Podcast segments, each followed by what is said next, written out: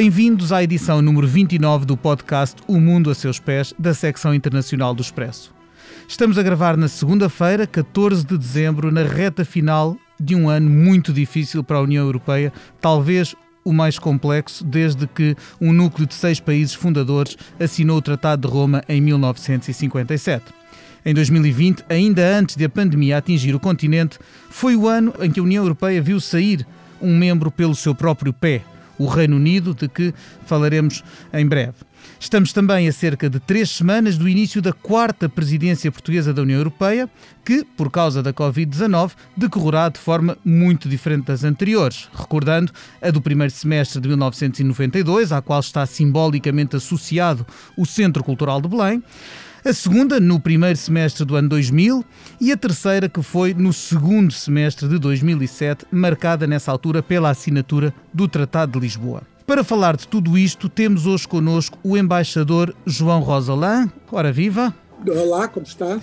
Ora, o embaixador Rosalã é um diplomata jubilado que foi conselheiro da representação permanente de Portugal junto da então Comunidade Económica Europeia em 1985. Neste episódio participa também a Manuela Gosta Soares, jornalista da secção internacional do Expresso. Olá, Manela. Mais uma vez em O um Mundo a Seus Pés. O moderador sou eu, Pedro Cordeiro, editor da secção internacional.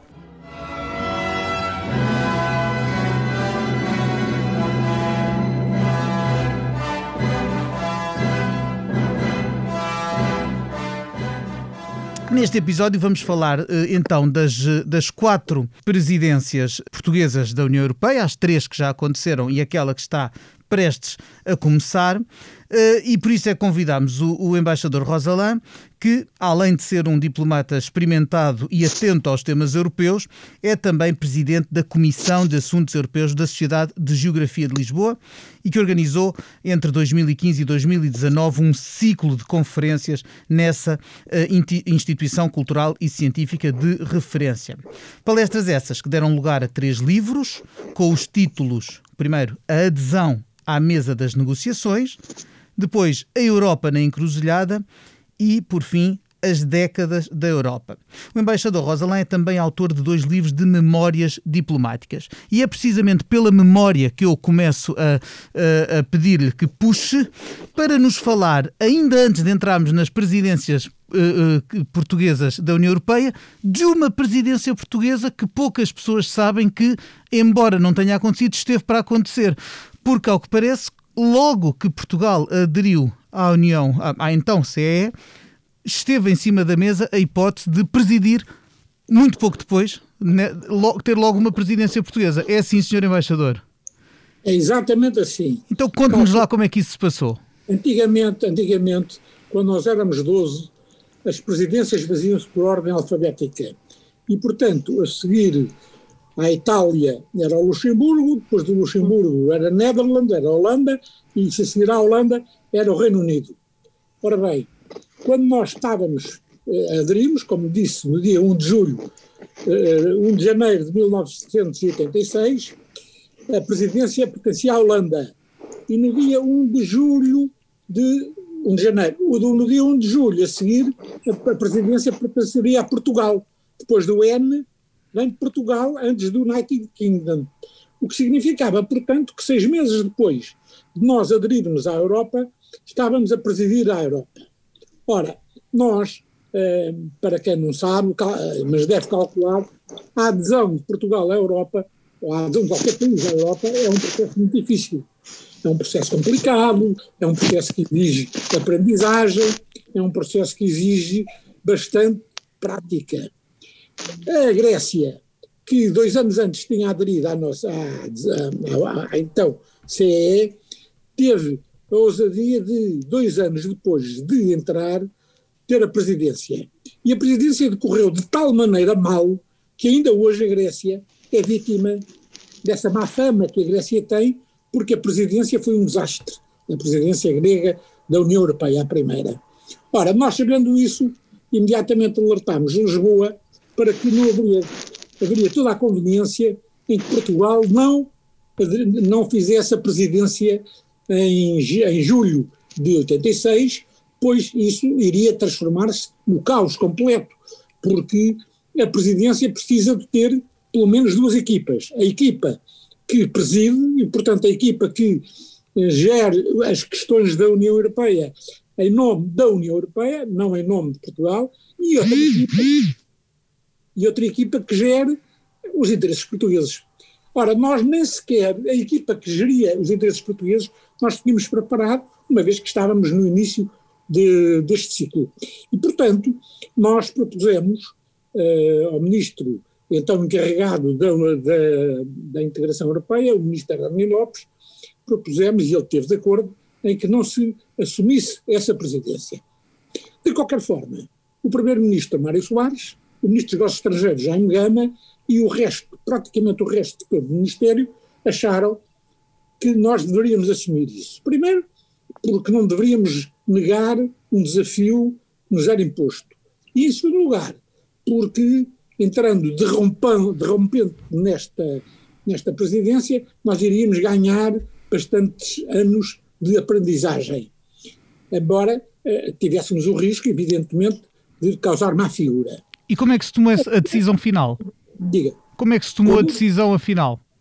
Bem, estávamos quase na véspera da assinatura e não se chegava a acordo, porque o doutor Hernani Lopes, o professor Hernani Lopes e o doutor António, eh, António Marta, que era o número dois do doutor Hernani Lopes, e a missão toda portuguesa junto da União Europeia, e, e, quem, e quem conhecia os assuntos europeus sabia que era impossível Portugal assumir a presidência.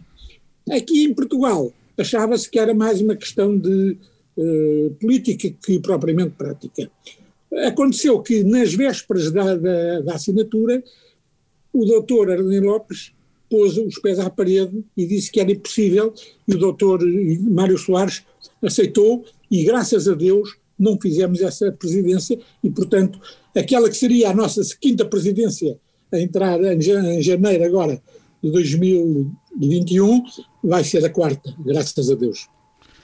Sim, senhor. E a primeira, que foi em 1992, 92. apanha o nosso embaixador Rosalã uh, do outro lado do em mar, Washington. em Washington, não é? Um, o que eu lhe pergunto é, passados esses anos, Portugal faz a primeira presidência, uh, uh, portanto já era Mário Soares presidente da República e Aníbal Cavaco Silva primeiro-ministro, uh, e faz a primeira presidência da, da União Europeia seis anos depois da, da adesão. Uh, Presume-se com uma experiência já, já suficiente para evitar os tais riscos de que nos falava. Como, como, é, que, como é que recorda essa estreia de Portugal à frente dos, dos eh, destinos europeus, ainda com, 12, ainda com 12 membros, mas já com 3 na calha para entrar pouco depois, uh, e, e, realmente uh, essa, essa presença que deixou como grande marca, digamos, física, visual e, e cultural em Lisboa, o Centro Cultural de Belém, que, que, hoje é um, é, um, é um ponto incontornável da nossa, da nossa capital e que na altura até uh, foi uma construção uh, não livre de controvérsias. Mas mais do que o edifício, uh, pergunto pelo edifício, não pela construção do Centro Cultural, mas pela construção europeia. Como é que foi essa estreia portuguesa? Olha, a nossa estreia não podia ser melhor. a nossa presidência foi ótima.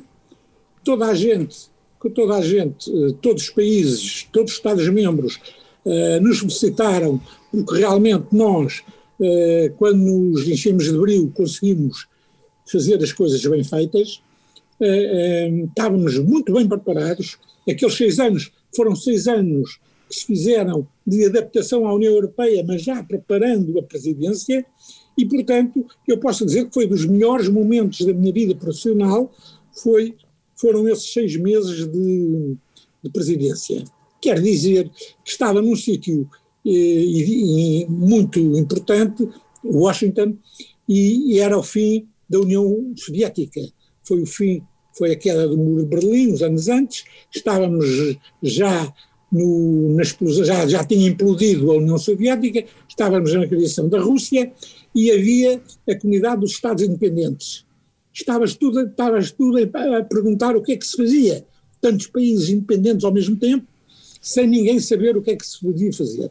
E os Estados Unidos assumiram essa, essa, esse encargo de um, serem, digamos, os, os donos da, da situação internacional.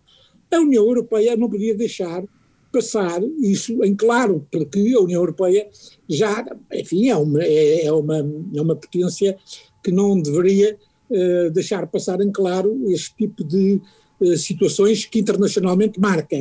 E então coube a Portugal, uh, junto de Washington, marcar bem a presença da União Europeia, e isso foi conseguido. Por exemplo, na reunião de inauguração da Comunidade de Estados Independentes, que esteve, teve lugar em Washington, o presidente, o presidente eh, dos Estados Unidos, o presidente Bush, eh, tomou a palavra, depois o, o presidente do Japão, o primeiro-ministro do Japão, que era o, um, um, dos grandes ajudantes, um dos grandes auxiliares dessa, dessa comunidade, também queria, queria falar.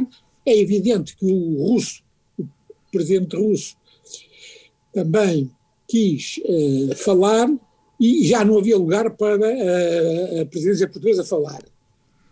Nós uh, tivemos até ao último minuto a dizer que se não houvesse essa uh, participação portuguesa na, na, nessa cimeira, na primeira sessão, que nós não iríamos estar presente na reunião da Comunidade Europeia, da Comunidade dos Estados Independentes, uh, sabendo que a União Europeia era a principal doadora de todos esses países, é óbvio que isso não foi, não foi bem aceito pelos outros Estados e, e os Estados Unidos uh, foram obrigados a aceitar que o, o, ministro português, neste caso o ministro uh, João Deus Ramos, João Deus Pinheiro, Pinheiro. assumisse, João Deus Pinheiro, fizesse a intervenção no início, na, na sessão inicial, o que foi uma grande vitória para, para Portugal como presidente. Isso foi logo a primeira medida que levou que todos os Estados-membros da União Europeia, na altura eh, Comunidade Europeia, tivessem algum respeito pela nossa capacidade de atuação.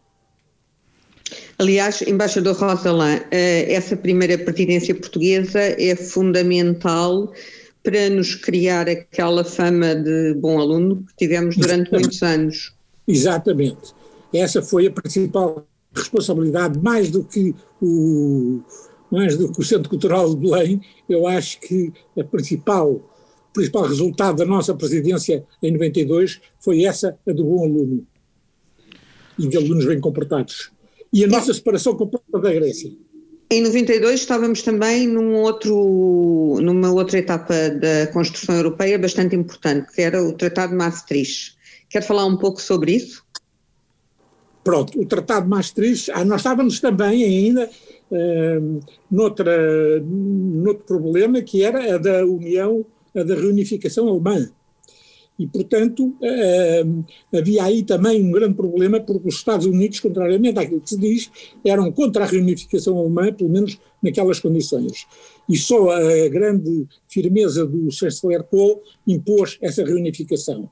Tudo isso uh, implicava que uh, a situação na Europa era uma situação complicada e isso levou-nos a, a, a assumir também alguns riscos, mas bem, bem conseguidos, e a, e a presidência portuguesa, como digo, eh, portou-se à altura eh, e venceu todos aqueles desafios que nos foram impostos naqueles seis meses. Foram duros, foram pesados, mas que resultaram bem. Ora, nesses uh, tempos de, de 1992, uh, eh, o Sr. Embaixador falava-nos precisamente do, do, final da Guerra Fria, no fundo, da desintegração da então União Soviética. Foram, foram aqueles tempos em que se viveu uma espécie de ilusão do fim da história, do triunfo último da democracia liberal, que seria apenas questão de tempo, pensava-se até se espalhar pelo mundo todo. Mas quando Portugal voltou a assumir a presidência da União Europeia, passados oito anos, em 2000, uh, eh, a Europa já estava em sobressalto com algo que hoje é quase omnipresente, eh, porque, porque é, é raro o país da, da, da União Europeia que não tem uh, alguma força nacionalista, anti-europeia, em alguns casos de extrema-direita, representada nos seus parlamentos, mas na altura, em 2000, a Europa ficou em sobressalto porque, pela primeira vez, havia um governo num país membro da União apoiado por um uh, partido uh, viabilizado e, e, integrado por um partido de, uh, de, de extrema-direita, portanto o FPO de, de Jörg Haider na Áustria, coisa que só, só a mera formação desse governo com, a, com o apoio do, do, desse partido eh, deu aso a sanções europeias nessa, nessa, nessa altura. Bem, se, se, isso hoje em dia se mantivesse, havia uma série de países que estariam a ser alvo de sanções permanentemente. fora da União É verdade. Quem, quem passou esses tempos não acredita nos tempos que estão agora a decorrer, porque realmente esses tempos eram, foram tempos de grande, de grande de, de força e em que a Europa tentou a todos os títulos e, a todo, com todos os meios impor-se essa decisão uh, austríaca de integrar o partido de extrema-direita uh, no governo austríaco. Eu devo dizer que o partido de extrema-direita do governo austríaco tem pouco que se compara com os outros partidos atuais, porque uma das, o leitmotiv, por exemplo, do, do SPO, de George Haider, era Arbeit macht frei. Como se lembra, Arbeit macht frei é, era o logotipo que estava no, na, no portão de Auschwitz. Exatamente. Portanto, uh, eu posso dizer, posso dizer, porque testemunhei, que o George Haider era um fascista nazi, mas uh, assumido. E, portanto, o, o, digamos que o perigo do George Haider poder ter uma influência muito grande na Europa é, diríamos, é, seria maior do que atualmente as tendências que se notam na Europa. Bem, em todo o caso, um, um partido uh, uh, assumir como lema uh, esse, esse Arbeit macht frei e ainda por cima um partido austríaco é, é algo com uma com uma uh, com, com, com que tem uma, uma, uma, uma, um simbolismo brutal uh, completamente inaceitável. Inaceitável. Tem toda a razão. Inaceitável. Eles propunham mesmo que todos os estrangeiros fossem, fossem, fossem impedidos de ter filhos e que não gozassem de quaisquer direitos uh, sociais na Áustria. Portanto, a situação era uma situação muito delicada. É claro que a ligação deles, o governo era formado por cristãos democratas, e por este partido. E, portanto, havia ali uma a ministra, a ministra dos negócios estrangeiros da, da, da Alemanha, da, da, da Áustria, era cristã-democrata. Benita Ferrero-Waldner. Benita Ferrero, muito amiga minha, e ainda na véspera das sanções serem declaradas, dançando comigo uma valsa naqueles bailes de Viena eh, que são costume, me perguntava, senhor embaixador, o que é que se vai passar com a União Europeia. E eu lhe dizia, senhor, senhora ministra, o nosso primeiro-ministro uh, foi Guterres, o engenheiro António Guterres, foi dar uma volta à Europa, num dia visitou quatro ou cinco dos maiores, dos principais países, para ver se se consegue conciliar de alguma forma uh, a situação. Portanto, uh, esteja descansada que não vai haver nada de. Nada parece levar a situações radicais.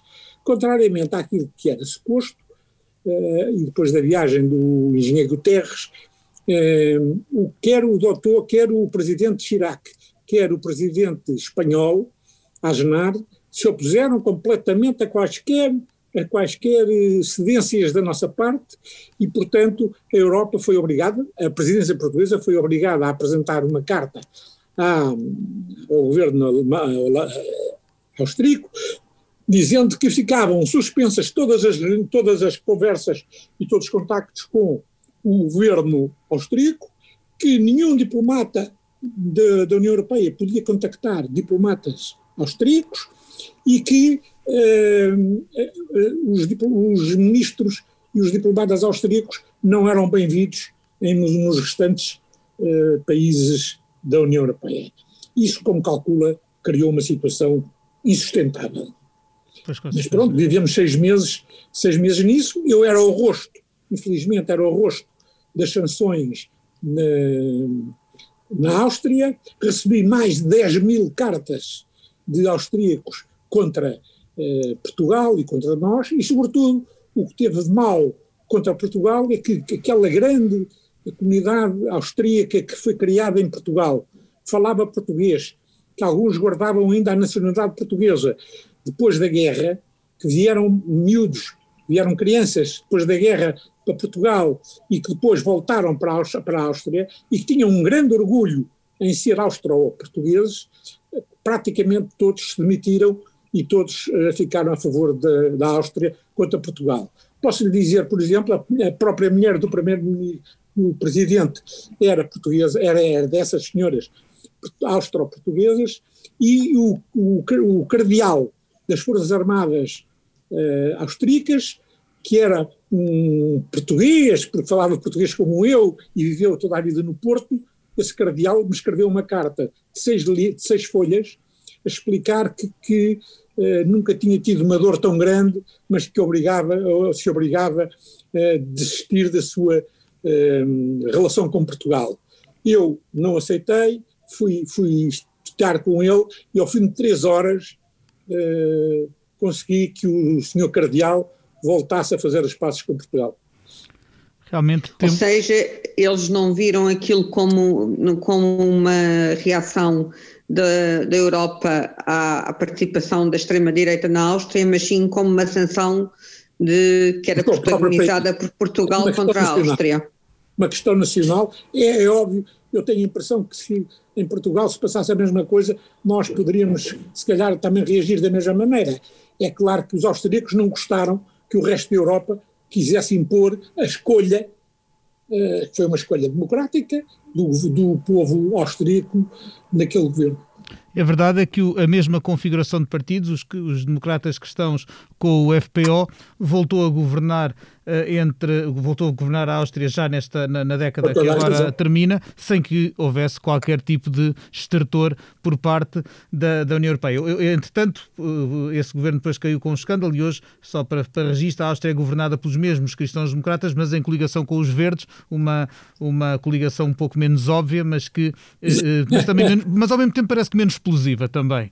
Uh, o, o, o, que é, o que é facto é que essas sanções de há 20 anos não impediram partidos da linha de George, uh, de, de, do FBO de, de Jörg Haider, alguns, obviamente, não todos com, tão uns mais radicais que outros e cada um com, com, características específicas do país em que, em que, em que, em que aparece. Não, a verdade é que isso não, essas sanções não impediram as pessoas que em cada país da União Europeia entenderam votar em partidos desse, dessa família política, continuaram a votar e a verdade é que temos o Vox em Espanha, temos o, Front, o agora Rassemblement, anteriormente Front Nacional em França, temos uh, um deputado de um partido dessa família em Portugal, temos uh, a Itália, uh, a participação no governo, num governo recente, não no atual, de outro partido, a Liga, que é também da mesma, da mesma família, não é? Um, enfim, Manuela, queres... Só significa, desculpe, só significa significa que as sanções que nós eh, declaramos não tiveram qualquer efeito, a não ser o de destruir um pouco a imagem, ou muito, a imagem da Europa eh, e a coesão, sobretudo a coesão europeia, eh, nessa altura. Exatamente.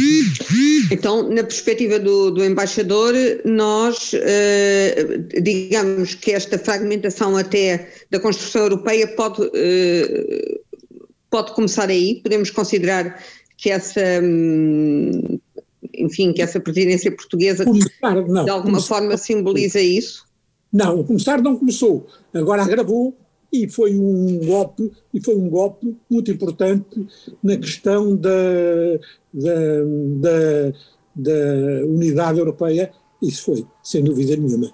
Claro, que depois se complicou, passados quatro anos, com a adesão, com a passagem para quase o dobro dos membros, não é? com a adesão de todos os países, de, da maioria, bom, de, em 2004, de uma, grande, de uma grande parte dos países de leste que se tinham, que se tinham libertado de ditaduras comunistas, e depois em 2000, entre 2007 e 2013 mais três, e, e, e ficámos com 28 países e, e a União Europeia ganhou outra complexidade e era já essa a, a configuração, com exceção da, da Croácia que, que aderiu em 2013, era já com uma União Europeia de 27 membros na altura, porque o Reino Unido ainda estava e a Croácia ainda não, que Portugal voltou a presidir aos destinos da União Europeia. Estamos, estamos a falar do governo de José Sócrates e da um, e portanto da presidência em que se selou o Tratado de Lisboa, que ainda hoje é o tratado que rege a, a União uh, a União Europeia.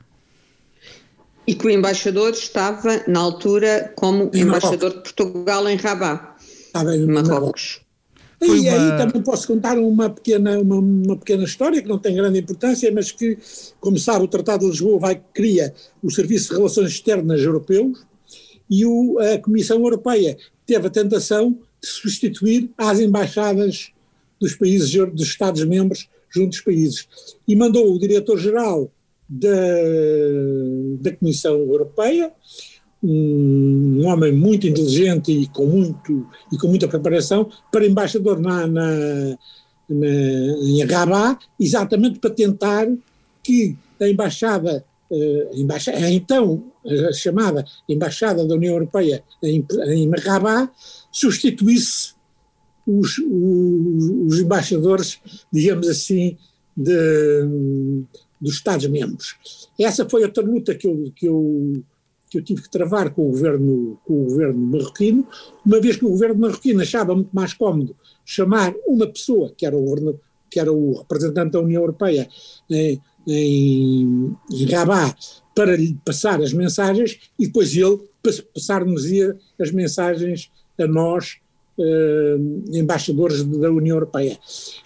Quer dizer, eu nunca aceitei isso e sempre pedi a todos os meus colegas, quer o alemão, quer o francês, e sobretudo ao espanhol, de não irem à, à, às reuniões da União Europeia, eh, da Comissão, e de fazerem chegar ao governo eh, marroquino que nós não aceitaríamos que o, o embaixador da União Europeia representasse os, uh, uh, os embaixadores dos Estados-membros, e isso, graças a Deus, aconteceu, e eu tenho a impressão que, uh, a partir daí, as autoridades marroquinas perceberam que tinham que continuar,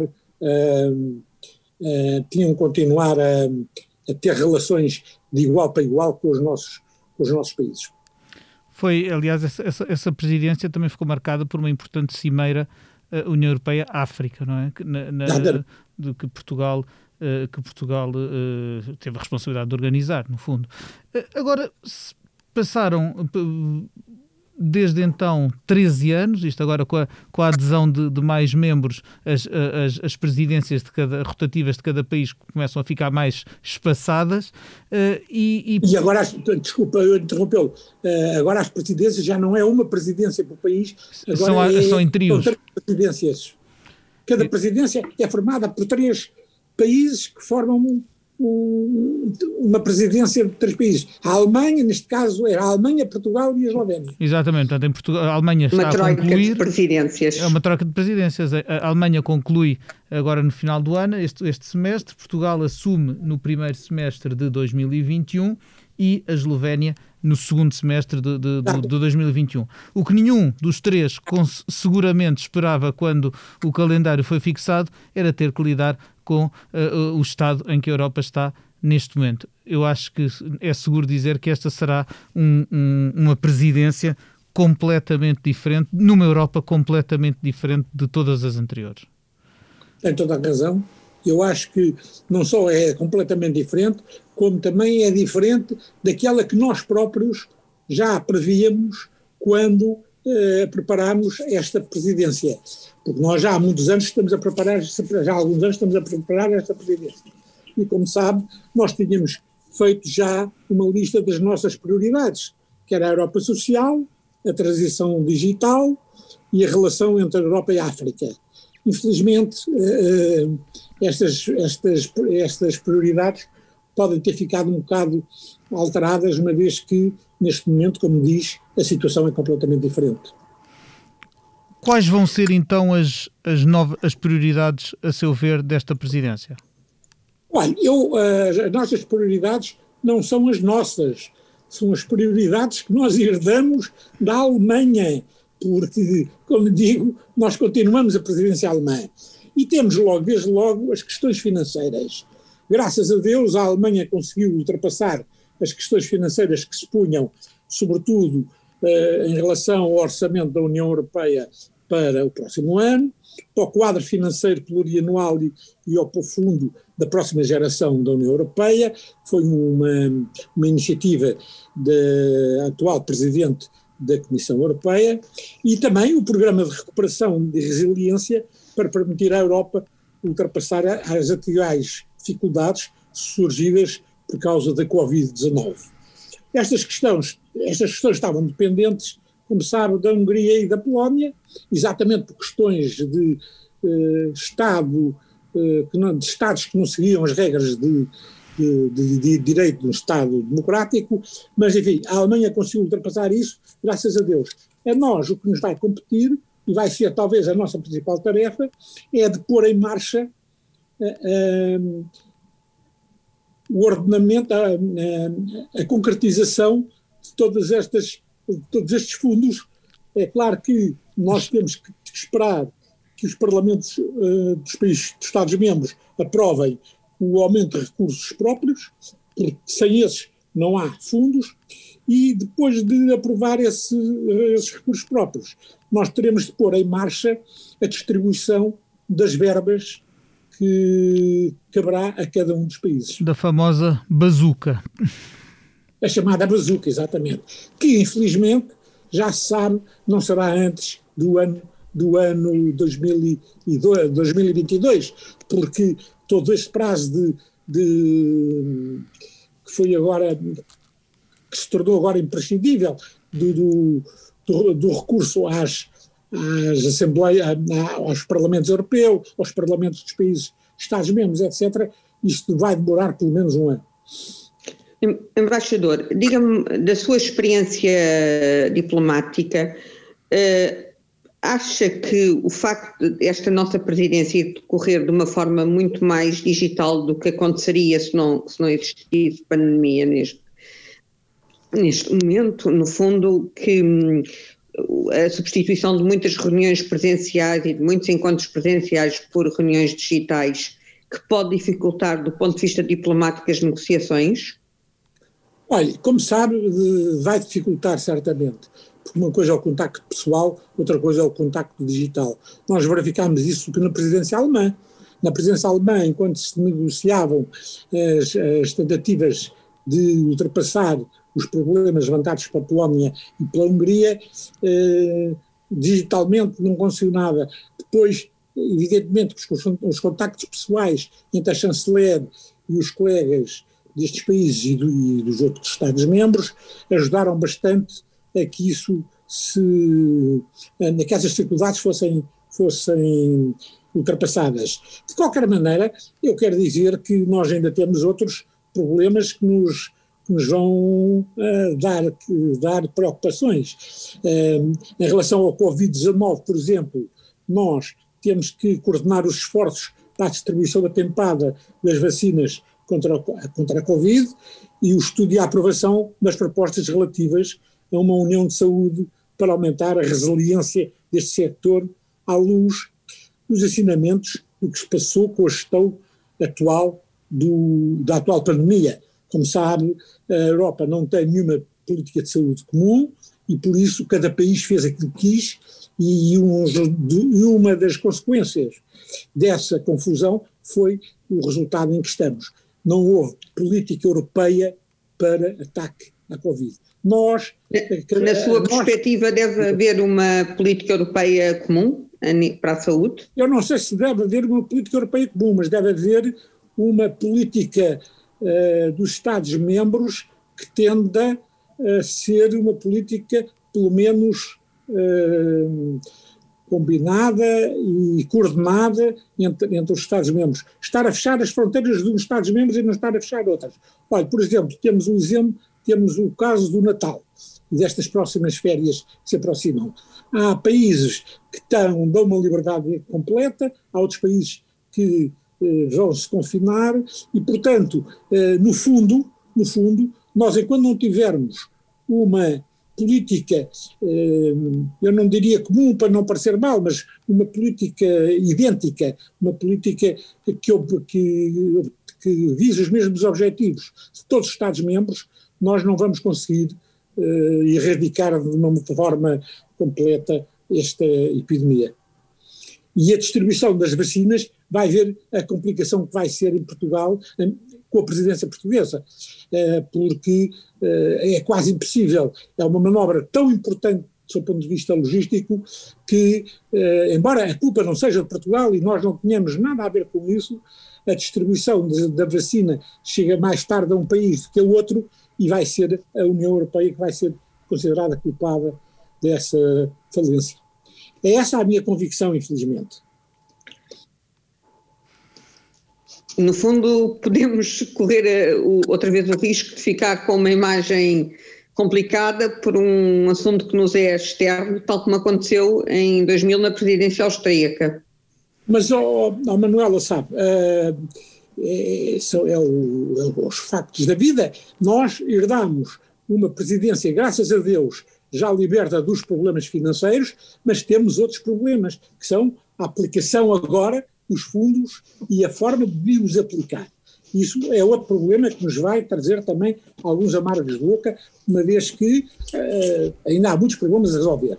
Em relação ao Covid, a distribuição de vacinas é um problema que se põe que se poria sempre, de qualquer maneira, é claro que não depende de nós, mas eh, Portugal é quem está a, presidir a União Europeia e, portanto, Portugal vai ficar sempre eh, como um dos responsáveis se houver alguma falência nesta política de distribuição das vacinas. Também em questão da União da Saúde, a chamada União de Saúde, nós estamos a prever, durante a nossa presidência, que haja uma reunião eh, entre os diversos Estados-membros para que haja uma maior coordenação entre as políticas de saúde eh, da Europa, de forma a criar uma, uma a tentar criar ou a criar um caminho para uma política de saúde europeia. Isso é evidente. Para além das alterações climáticas, outro problema que surgiu com a presidência alemã, como sabe, foi o respeito pelas pelas medidas dos Acordos de Paris, aprovar uma meta vinculativa que o Conselho Europeu eh, de anteontem aprovou, uma meta vinculativa para a União Europeia visar uma redução de 55%, pelo menos, de meios de emissões de, com efeito de estufa até 2030, em comparação com os valores de 1990. Aí os países do leste, mais uma vez, levantam problemas, uma vez que eles têm uma, uma energia à base de carvão e de combustíveis fósseis. Por isso, também é muito difícil uh, levar, levar uh, água ao seu moinho, digamos assim, na medida em que existe um compromisso da União Europeia em ajudar esses países de leste, sobretudo uh, nos próximos anos, a mudarem muito a sua política eh, energética. Vamos a ver, vai ser outra, da, outra das provas que a presidência portuguesa vai ser, vai ser eh, posta. Portanto, digamos assim, a presidência alemã foi útil uma vez que desbravou caminhos eh, que pareciam quase impossíveis de, de obter, é uma grande vitória da Europa, mas vai haver grandes problemas na presidência portuguesa. Em segundo lugar, temos, também temos outros pontos positivos.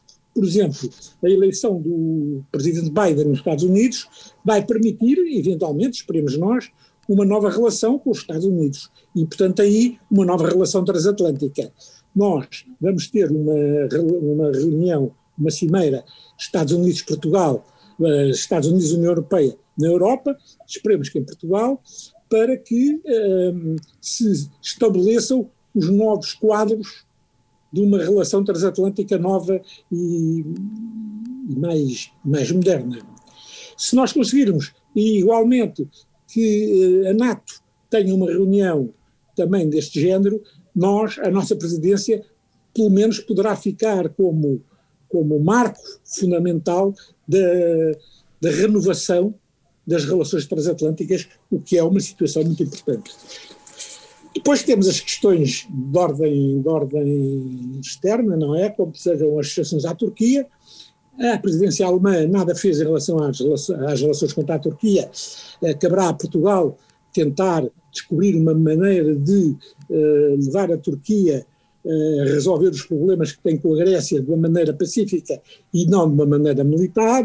Temos também a questão das uh, sanções contra a Rússia, uh, também nada se passou.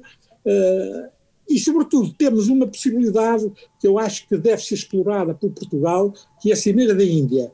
A Cimeira com a Índia era uma cimeira que estava prevista na, Alemanha, na presidência alemã, mas que não pôde ser feita por causa do Covid. Se nós tivermos possibilidade de realizar essa cimeira, nós vamos ter pela primeira vez uma cimeira União Europeia-Índia, que vai ser muito importante, porque vai abrir um caminho novo para a Ásia, e como sabe, é na Ásia que está o futuro do mundo. Uh, isto também poderá permitir, é preciso também ter em conta que as relações entre o nosso Primeiro-Ministro e o Presidente da, da Índia são muito boas, e por isso nós confiamos que essas relações permitam essa aproximação com a Índia. Mas também temos a China. Como sabe, não é possível agora uh, fazer nada sem a China e, as, e na presidência alemã, infelizmente, não se passou, não houve cimeira com a China, nem sequer houve desenvolvimentos favoráveis com a China. Exatamente porque uh, estávamos dependentes um bocado das relações um bocado complicadas entre os Estados Unidos e a China. Neste momento em que os Estados Unidos também, aparentemente, poderão alterar de alguma forma as relações com a China, nós poderemos tentar abrir um caminho diferente, um caminho, um caminho europeu para umas relações com o Pacífico baseados na China e na Índia. Portanto, isto também poderia ser uma grande contribuição que a presidência portuguesa dava eh, à Europa. E depois temos a questão do Brexit, mas isso depois falaremos quando entender. Sim, senhor, até porque estamos, estamos com, com, com o nosso tempo também Uh, algo limitado aqui no podcast, mas a questão do, do Brexit é seguramente uma das, das grandes incógnitas do ano que vem. Neste, no momento em que estamos a gravar, não sabemos sequer se chegamos ao fim do ano com um acordo ou não, e seja como for, haja, bom, se não houver acordo, a situação é bastante mais preocupante, mas mesmo havendo acordo, todos os aspectos práticos da sua aplicação serão com certeza difíceis, pelo que eu proponho já ao, ao embaixador Rosalã que, algures em 2021, marquemos um encontro aqui no, no, no, mundo a seus pés para, para vermos como é que a situação está a, a, a evoluir. Um, enfim, Manuela.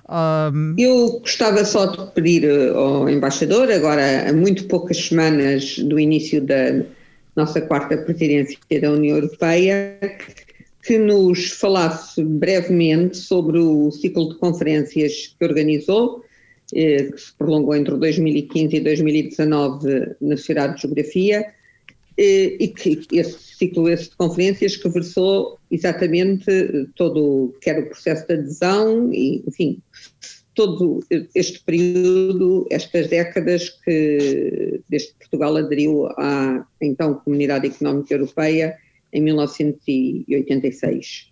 E do qual foram publicados três livros, desse ciclo muito, de deu origem a três livros, de uma forma breve, e que fico, poderá ficar para a próxima conversa a meio da presidência portuguesa do resto. Será com muito gosto que eu falarei uh, do Brexit, só, só direi uma coisa, a presidência portuguesa estará muito ligada ao sucesso ou não do, ou que vai passar na Europa por causa do Brexit, uma vez que eh, se prevê o pior para as questões não só de eh, abastecimento da, da, Inglaterra, da União, da, do Reino Unido, como também da, para as indústrias da Europa. E isso vai, isso não depende de nós, isso depende da evolução do, eh, do assunto e eu penso que, de qualquer maneira, aconteça o que acontecer, de qualquer maneira, vai acontecer uma. Vamos ter maus momentos muitos maus momentos, apesar de poder haver mais um acordo temporário para alargar mais o espaço de manobra, de qualquer maneira, eh, a questão com, com o Brexit vai ser uma das questões fundamentais da nossa presidência. Infelizmente, vai, vai ser talvez a que mais marcará a nossa presidência nos próximos seis meses. Em relação aos livros, como a Manuela disse, eh, eu publiquei um primeiro livro que é As Memórias da Adesão, à Mesa das Negociações, um livro que me surgiu do facto de ver que as pessoas que negociaram, ou com quem eu negociei também, que eu, que eu fiz parte, a equipa que negociou a adesão de Portugal ao mercado comum estava a desaparecer rapidamente. Nós estamos na geração dos 70, 80 anos, o doutor Hernani Lopes já, já tinha morrido, eh, houve várias pessoas importantes que já se tinham desaparecido, e portanto eu antes que desaparecessem mais pessoas, eu resolvi reuni-las todas e num ciclo de conferências eh, pedir-lhes para contarem histórias não conhecidas eh, da nossa adesão da, da, da, das negociações. Uh, foi um ciclo muito bem conseguido, uh, todas as pessoas aderiram muito.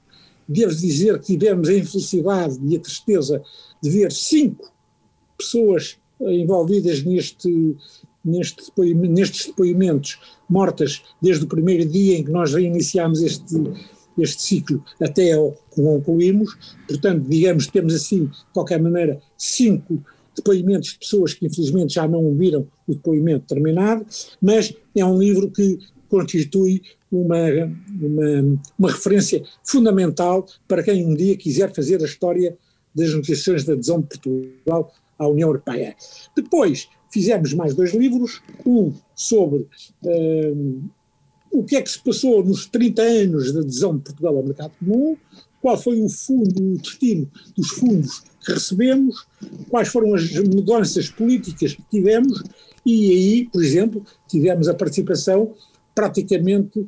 Eh, de, de, foi inaugurada pelo professor Cavaco Silva, foi encerrada pelo senhor Presidente eh, da República, eh, o, o doutor Durão Barroso eh, também participou, e participaram, digamos, todos os grandes, eh, todos os políticos mais importantes que durante 30 anos eh, geriram e levaram a nossa participação no mercado comum avante.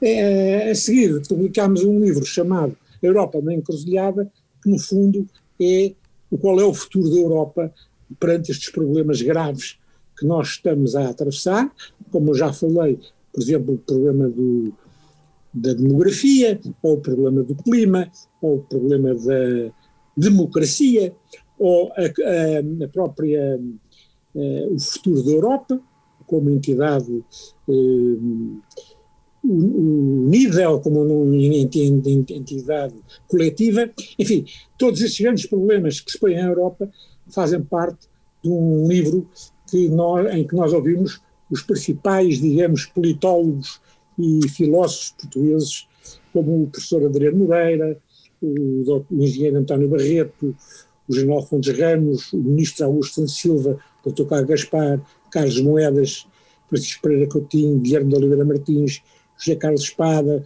João Ferreira do Amaral, Félix Ribeiro, Paulo Almeida Santo, Paulo Rangel, Vidiato Firmino Marques, Vitor Bento, Vitor Martins e tantos outros. Por isso, Manuela, estarei à disposição. Vamos fazer também agora uma nova, uma nova, um novo ciclo, mas é sobre Portugal e a independência uh, na União Europeia. E provavelmente esta quarta pertinência será tema para um, também para um debate.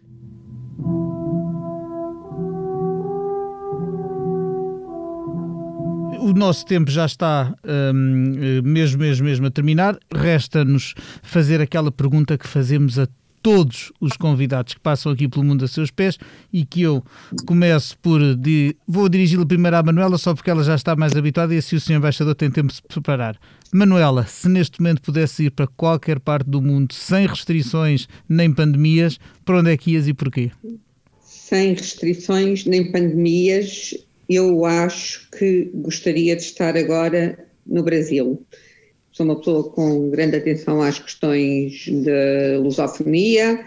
O Brasil é um país que está a viver um momento político muito particular, não é? É um momento bastante complexo, mas gostava de poder testemunhar, eh, como jornalista, poder testemunhar ao vivo como estão todas as tensões desta, de um, de um, de um governo que, de um presidente que está bastante fragilizado, desavindo, desavindo da população ou de uma parte substancial da população e que tem menosprezado claramente muitos dos grandes dos desafios que se vivem atualmente e aos quais não podemos, quer dizer, eu posso imaginar como viajaria sem a pandemia, mas que a pandemia está presente e que está presente inclusivamente no desenvolvimento económico e social daquele país, que é grande, que é um país que tem 200 milhões de pessoas. Ora bem, embaixador João Rosalã, se não, não estivéssemos limitados nos, nas viagens que podemos fazer, onde é que gostaria de ir agora? Olha, eu gostava muito de ir a Madrid.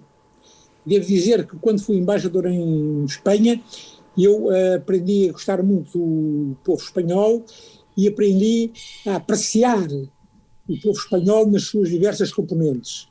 Uh, faz-me muita questão, faz muita impressão que a Espanha esteja a desfazer, tenha pelo menos essa, dessa, dessa ideia de desfazer uh, da, da, da, do que se passa na Catalunha, do que se passa entre os próprios partidos. Eu admirava na, na, na Espanha uma certa, um, uma certa unidade patriótica que havia à volta de, à volta de Espanha e uh, neste momento vejo a Espanha a desfazer-se. Tenho muita pena porque para manter a independência de Portugal, e é uma das coisas que talvez mais importante para a minha vida é que Portugal se mantenha independente. Para se manter independente, Portugal precisa de ter uma Espanha estável. E qualquer, qualquer uh, movimento que desestabilize a Espanha, que altere a situação espanhola e que vá provocar uma situação de conflito em Espanha, é uma situação que se arrasta para Portugal imediatamente, não tenhamos dúvidas. E, portanto, o que nós, portugueses, devemos todos, todos prezar é que a Espanha consiga ultrapassar as atuais dificuldades. Eu não podia estar mais de acordo, vivi, vivi em um ano em Espanha e foi onde foi onde estudei, foi de onde veio a minha formação em jornalismo, eh, em Madrid, precisamente, e, e, e, foi, curiosamente, a última viagem de lazer que fiz antes da pandemia foi uma, foi uma ida uh, foi uma ida a Madrid. Desde então só tive a sorte de uh, viajar de novo para, profissionalmente para os Estados Unidos durante as últimas eleições. Uh, posto isto, resta-me agradecer a todos os participantes neste podcast, o embaixador João Rosalã, a Manuela Gosta Soares, o José Seduvim Pinto, que com infinita paciência assegurou aqui a qualidade técnica desta emissão, e, sobretudo, a si que está desse lado a ouvir-nos, prometendo que o Mundo a Seus Pés voltará dentro de duas semanas com outro assunto. Na próxima semana alternamos, como é costume, com o podcast África Agora, uh, uh, dedicado a assuntos daquele continente. Não perca também. Muito obrigado a todos.